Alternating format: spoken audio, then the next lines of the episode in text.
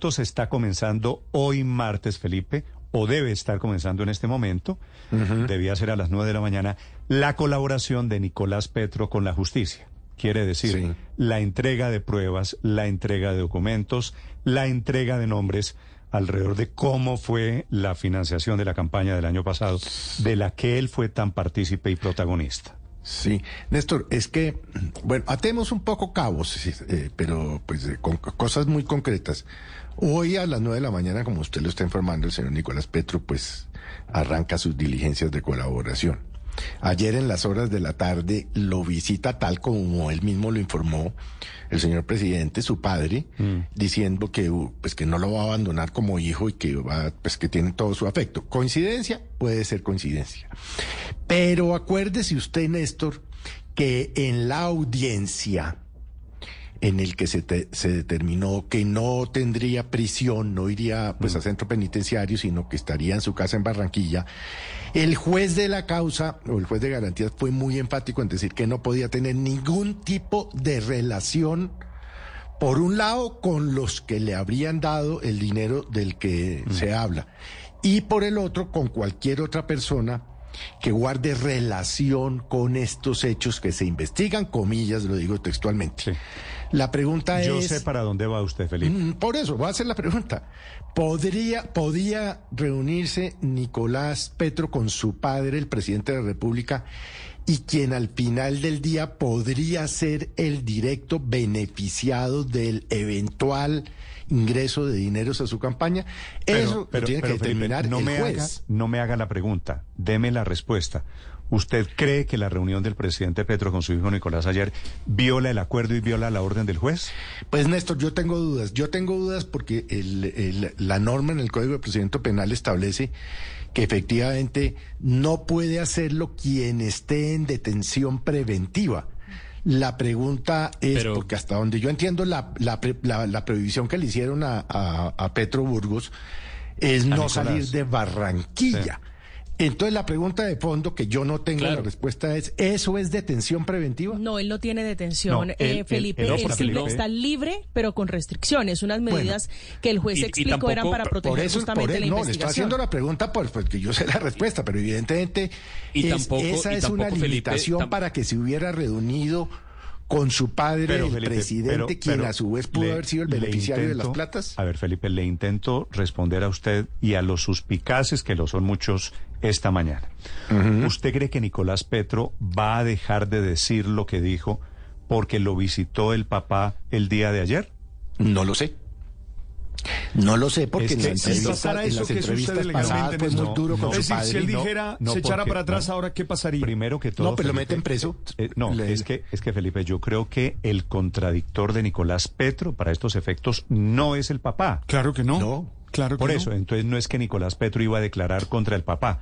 Nicolás Petro iba a declarar, Felipe, contra los que le dieron el billete contra los que estaban en campaña que manejaron mal el billete. Pero afectaba al papá. Porque la campaña era la Néstor, pero yo sé que... Sí, yo sé que la campaña... No, pero yo, o sea, yo sé que el lugar... Papá, pero el papá no fue el que recogió el billete.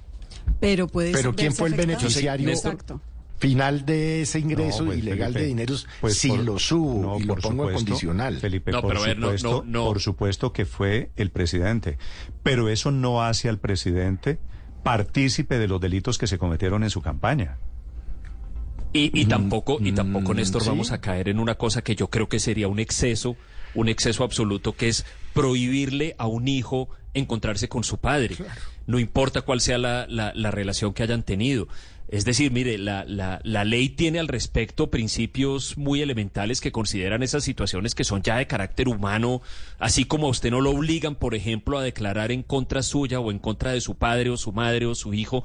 Yo creo que aquí se aplicaría como una consideración igual. Aclaremos también que eh, eh, Nicolás Petro no está en casa por cárcel, ¿no? Él no tiene en este momento esa medida de aseguramiento, ni tampoco está en detención preventiva. O sea, yo entiendo, yo entiendo las suspicacias y por supuesto que es algo que hay que seguir de cerca, pero me parecería que llegaríamos a un extremo si decimos que entonces, en virtud de esta circunstancia, él no puede encontrarse con su padre. Creo que tampoco. Le propongo que escuchemos qué es lo que va a hacer la fiscalía esta mañana y después usted me dice qué puede pasar, Felipe. Juanita. Pues Juanita Tobar. Néstor, mire, muy buenos días. Hoy comienza la colaboración de Nicolás Petro y de Isuris Vázquez con la Fiscalía. Ya el fiscal Mario Burgos está en Barranquilla junto a los abogados David Telequi y Alaid Freja, que son los abogados del hijo del presidente y su ex esposa. Lo primero que debe ocurrir, Néstor, en este encuentro es que Petro y Vázquez, que acordaron entregar pruebas de la financiación de la campaña del presidente Gustavo Petro, es sobre la matriz de colaboración, temas de los que van a hablar en esas diligencias que serán reservadas y se llevarán a cabo toda esta semana en Barranquilla. Es importante, Néstor, mencionar que el juez 74 de garantías en la audiencia, donde dejó libres a Daisuris Vázquez y Nicolás Petro, fijó ciertos compromisos que podrían verse empañados por haber recibido la visita de su papá, el presidente Gustavo Petro. Escuchemos al juez durante la audiencia. A usted le queda terminantemente prohibido interactuar, señor Petro Burgos, escúcheme muy bien, con cada una de las personas de las cuales le dieron recursos de procedencia ilícita y con cualquiera otra de las personas que a lo largo de esta investigación guardan relación con estos hechos que se investigan, a no ser que los mismos sean por conducto de su apoderado sin que se limite ese ejercicio de legítimo derecho a la defensa, pero queda terminantemente prohibido el tener esas participaciones en reuniones políticas Daisuris Vázquez y Nicolás Petro entregarán documentos, videos, audios, correos y testimonios que apuntan a por lo menos 27 personas, entre ellos el llamado Clan Torres, el turco Ilzaca y el hombre Malboro, entre otros. De ahí saldrá una larga lista de involucrados que veremos desfilando en la Fiscalía para avanzar en el capítulo de la financiación, como es el caso del gerente de la campaña Petro Presidente, les hablo de Ricardo Roa, quien hoy es el presidente de Ecopetrol. Néstor, estas son las restricciones que fijó el juez a Nicolás Petro y de no cumplir cumplirlas, como lo dijo el juez, podría tener repercusiones en su libertad y en su proceso. Mire, no salir de Barranquilla, no salir del país, mm. no interactuar. No, la reunión fue en la casa de Nicolás Petro de Puerto Colombia. Sí, señor. Sí, señor. Interactuar con cada una de las personas de las cuales le dieron recursos de procedencia ilícita. Que no es el caso con cualquier persona que a lo largo de esta investigación guardan relación con estos hechos que se investigan, a no ser que los mismos sean por conducto de su apoderado, sin que mm. se limite ese ejercicio de legítima defensa. Pero supongo que no se refiere al padre. Lo que pasa, Néstor, es que allí eh, indirectamente cuando usted escucha al juez diciendo que no se puede reunir con personas que estén involucradas en este caso, mm. indiscutiblemente usted llega al punto del presidente Petro porque la financiación era de su campaña y hay personas como por ejemplo el gerente de Ecopetrol que están allí involucrados. Recuerden, no echen saco roto el presidente Petro hablando de verdugo. pero el presidente de Ecopetrol no, no fue a visitarlo. Mm. No, fue a visitarlo, pero, era el lo fue a visitar el papá. Lo fue a visitar el papá, cuyo gerente pero pongámonos de acuerdo. Pongámonos de acuerdo en una cosa que parece que todos estamos de acuerdo. Cuando el juez de la, eh, causa, de la causa dice, bueno, o el juez de garantías, y, comillas, y con otras y con cualquiera de las otras personas que a lo largo de esta investigación guardan relación con estos hechos que se investigan. La pregunta de fondo es, ¿se estaba refiriendo en ese momento el juez, entre otros, al presidente Petro? Pues a todo el que esté involucrado, porque pues el, juez no hizo, no hizo distinción. Eh, y por eso iba a decir, pongámonos de acuerdo en una cosa en la que pareciera que todos estamos de acuerdo. Por ejemplo, Nicolás Petro no puede reunirse con el doctor Roa, el presidente de Ecopetrol, que fue gerente de la campaña. En eso creo que todos estaríamos de, acuerdo en que dentro de lo que dijo el juez está prohibido tener ese tipo de relaciones. Eh, es decir, que el, el, juez se refería a todo el que estuviera involucrado. Ahora, puede ser que por la interpretación que hace Andrés, que me parece una interpretación razonable, yo francamente no, no sabría resolverla en, en este momento, es que se establezca una excepción con personas con las cuales tiene una relación familiar o afectiva, eh, pues que forme parte, digamos, de otros derechos. Entra en tensión un derecho con otro. Acaba de escuchar la prohibición que le puso el juez que es taxativa, es genérica. Como, dicen. Sí, pero, es genérica. pero dice, usted no puede reunirse con personas con nadie. Que a lo largo con ninguno de, los que está involucrado. Guardan y que Petro está involucrado, está involucrado. Guardan, y que el presidente está involucrado, eso no está, eso no, eso no cabe discusión, porque en la ley los responsables son el gerente y el candidato. Pero Ahora, si por el hecho de que el candidato sea presidente, eh, sea el papá, eh, tenga una excepción, que es lo que propone Andrés, eh, me parece razonable ese argumento. Mm. Ya digo, no me atrevo a, a, improvisar una respuesta, me parece razonable pero que está involucrado en la prohibición, está involucrado. pero bueno, pero- Puede ser que Claro, esté está- excepcionado por su condición de padre. No sé si, no, sé si, si no fue, se ha mencionado, si, pero si el candidato fuera el candidato y no padre, y no padre a la vez, no las dos condiciones, sino solo candidato, no habría duda que Mire, estaba prohibido. Pero, pero, Pues es- es una Petro, tensión- Andrés, es una Petro, tensión que- Pero ojo que hay una cosa que no es, no es, eh, no es accesoria en la discusión. A Nicolás Petro no le dictaron medida de aseguramiento. Nicolás Petro eh, es una Está- persona que está tiene, libre. es- entonces no tendría por qué aplicar la restricción de ninguna índole. O sea, el juez dice, usted no debería reunirse, pero pues es que no tiene ningún tipo de aseguramiento. Lo que pasa, Ricardo, es que el juez le dijo, usted tiene unas restricciones. Claro. Usted está libre, pero tiene unas restricciones. Pero la única Claro. restri- Y la- una de la las única- restricciones es reunirse con gente que está involucrada en el caso. Yo no sé si es. Pero además tambalea pero- pero, Néstor- el, el acuerdo con, con, con el juez, porque es que el juez le dice, usted tiene Pues que dependiendo, a dependiendo esto. de la Interpretación. ver, se lo pregunto de otra manera, Andrés. Yo sé su tesis, ya le oí la tesis de que por ser el papá puede ir. ¿Usted cree que en la reunión de ayer duró 45 minutos? ¿Hablaron del caso o no hablaron del caso? Claro, pues creo, Néstor, creo que Pues, sería muy ingenuo pensar que ni siquiera lo mencionaron, claro. Claro, pero lo, lo cual no significa que lo hubieran hecho de manera, eh, que, que- que hubiera habido, por ejemplo, una, una presión o una solicitud de parte del presidente a su hijo para que no dijera la verdad o para que alterara de alguna manera su testimonio. Puede ser que simplemente hayan discutido el caso. Creo que sería muy ingenuo pensar o sostener que no lo hicieron, claro. Pero adicionalmente dice eh, también el juez, queda terminantemente prohibido el tener esas participaciones en reuniones políticas. Y yo digo, ¿cualquier reunión con el presidente no es una reunión política?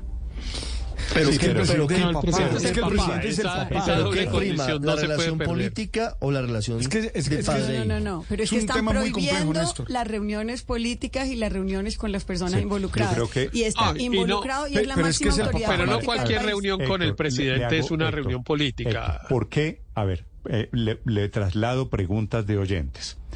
Habíamos informado, Ricardo, que en algún momento el presidente quiso visitar a Nicolás Petro cuando estaba detenido Y él no lo en el búnker de la Fiscalía. Nicolás Petro se negó a recibir a su papá Lo dejó ya por una vez. escrito. ¿Por qué recibió a su Así papá es. ayer?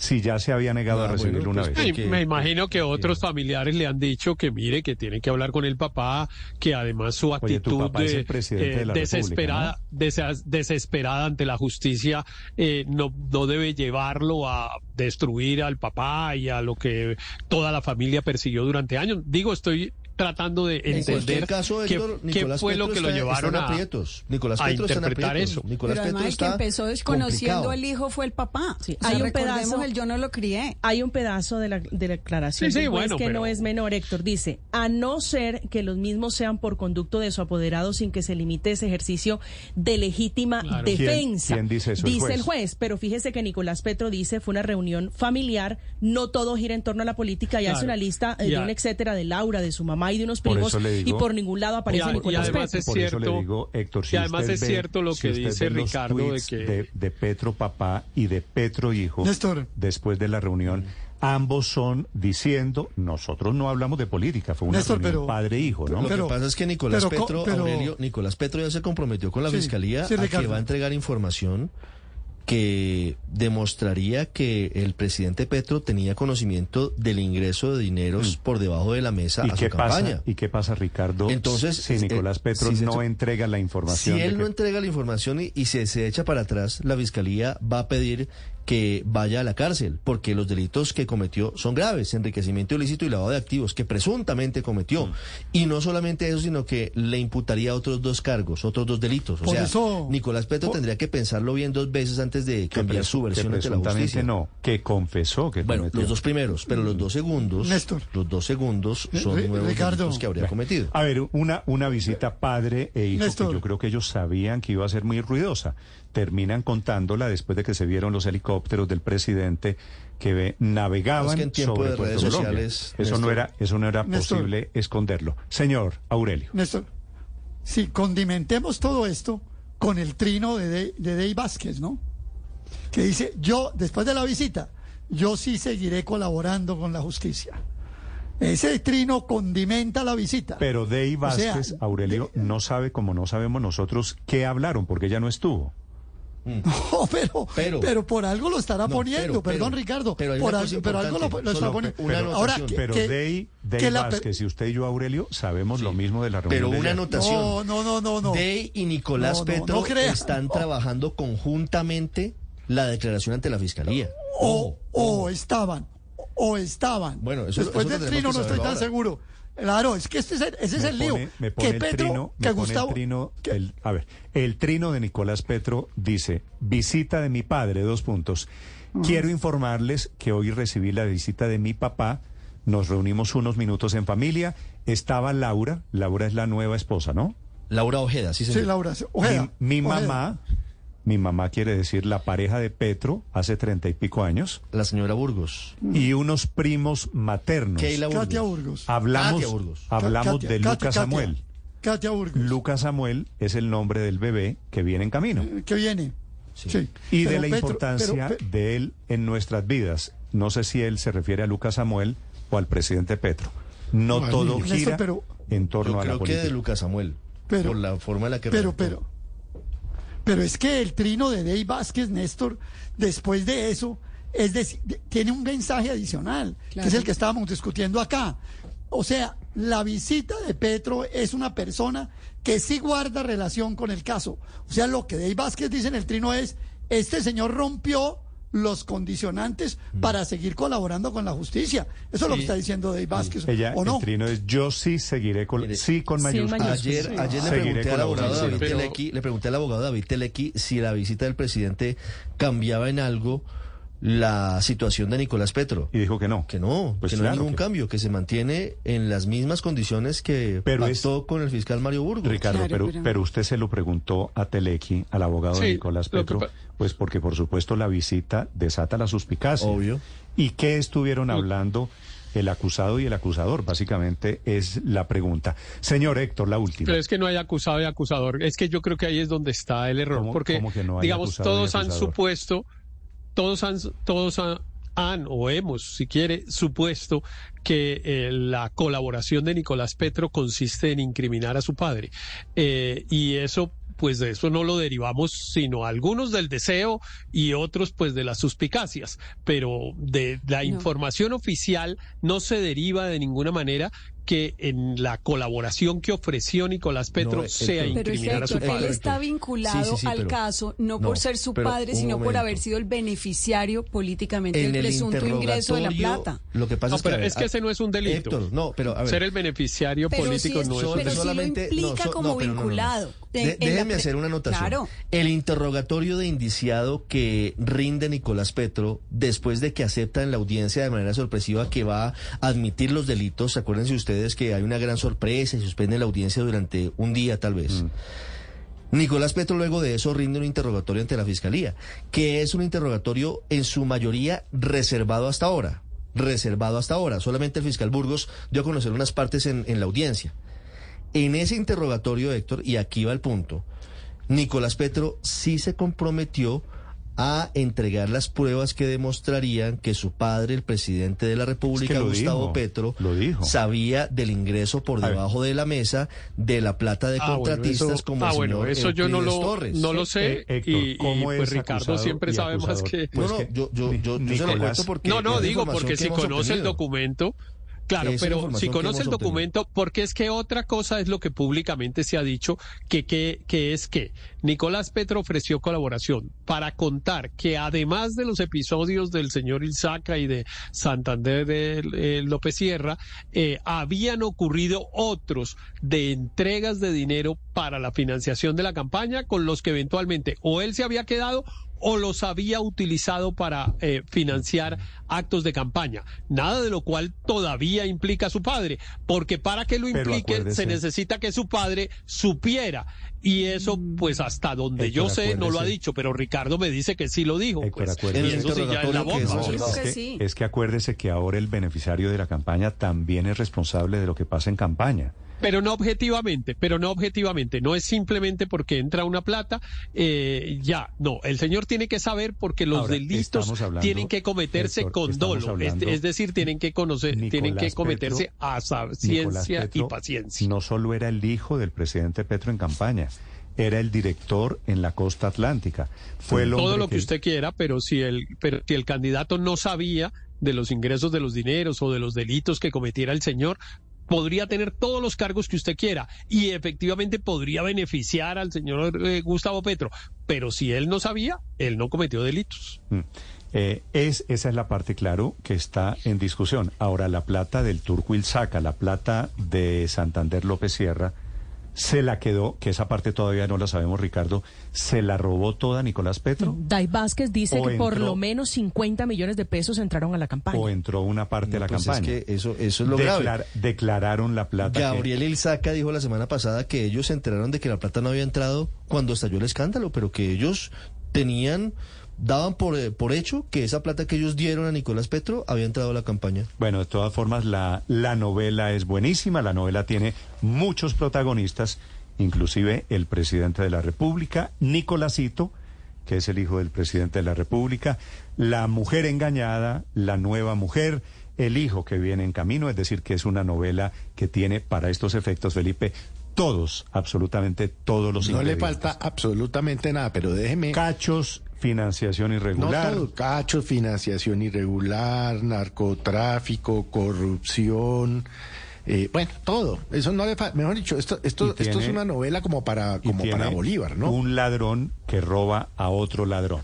Son las Néstor, nueve de hay la dos mañana, 26 maneras minutos. Vienen los deportes, de- señor Álvaro. de enmarcar la visita y, y dependiendo de eso la conclusión. Una es que es la visita de un papá que va para tratar de encubrir eh, una acusación en su contra.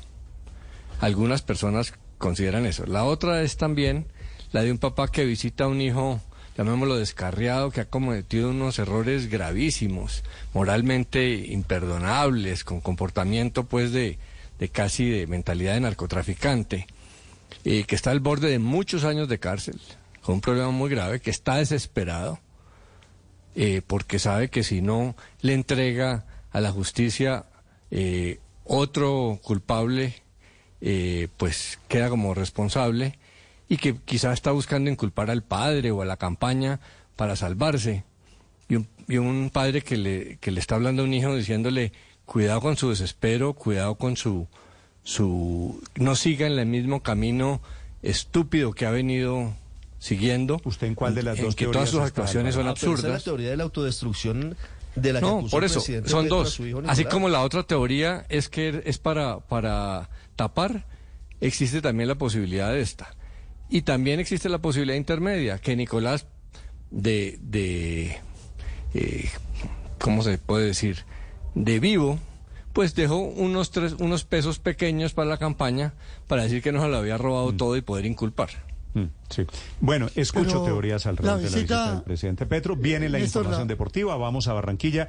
Les voy a la, contar la visita. qué se sabe visita de del hijo- momento en Barranquilla. que no que- en donde, por supuesto, visita- están, están ya teniendo esta mañana respuestas de lo que pasó en esta reunión de La 45 visita del hijo que no crió. Señor. Néstor, la visita del hijo, la visita del hijo que no crió es que estos consejos de padre los debe haber dado cuando chiquito, no después de treinta y pico de años, ¿no? ¿Cuántos años tiene Nicolás, Ricardo? 35, 36 años. Es el hijo 35. mayor. Néstor, sí. pero es que acuérdese que en la famosa entrevista, cuando comienza el escándalo, lo primero que Petro hace es un acto de, de relativo desconocimiento. Yo no lo crié. Y ahora retomó el camino del padre Bueno, ahora que, quiere, que crió. ¿cómo quiere es? recuperar No, pero- seguramente. Eh, esa, Pero- esa, pero no- esa, no, esa- oiga, esa- esa por- teoría se no, cae. pero por palo, palo porque boga y palo porque no boga. Es decir, cuando dijo eso se le criticó y ahora que se acerca también se le va a criticar. Un no, día antes yo de la creo que tiene que, colaboración, yo creo padre. que tiene que hacer de papá y me parece bien. Un Sí, día antes de la colaboración tampoco. tiene que hacer de papá. Él conoce muy bien quién es Nueve, Nicolás Petro, 28 lo conoce minutos. hace mucho tiempo. En 2014, siendo Gustavo Petro alcalde de Bogotá, le mandó una carta a la fiscalía pidiendo investigar posibles actuaciones irregulares de su hijo. Eso no se le puede haber olvidado después cuando lo avaló para la gobernación del Atlántico. ¿Qué sabemos? Ni cuando lo nombró como coordinador de la campaña a la presidencia A en el 2022.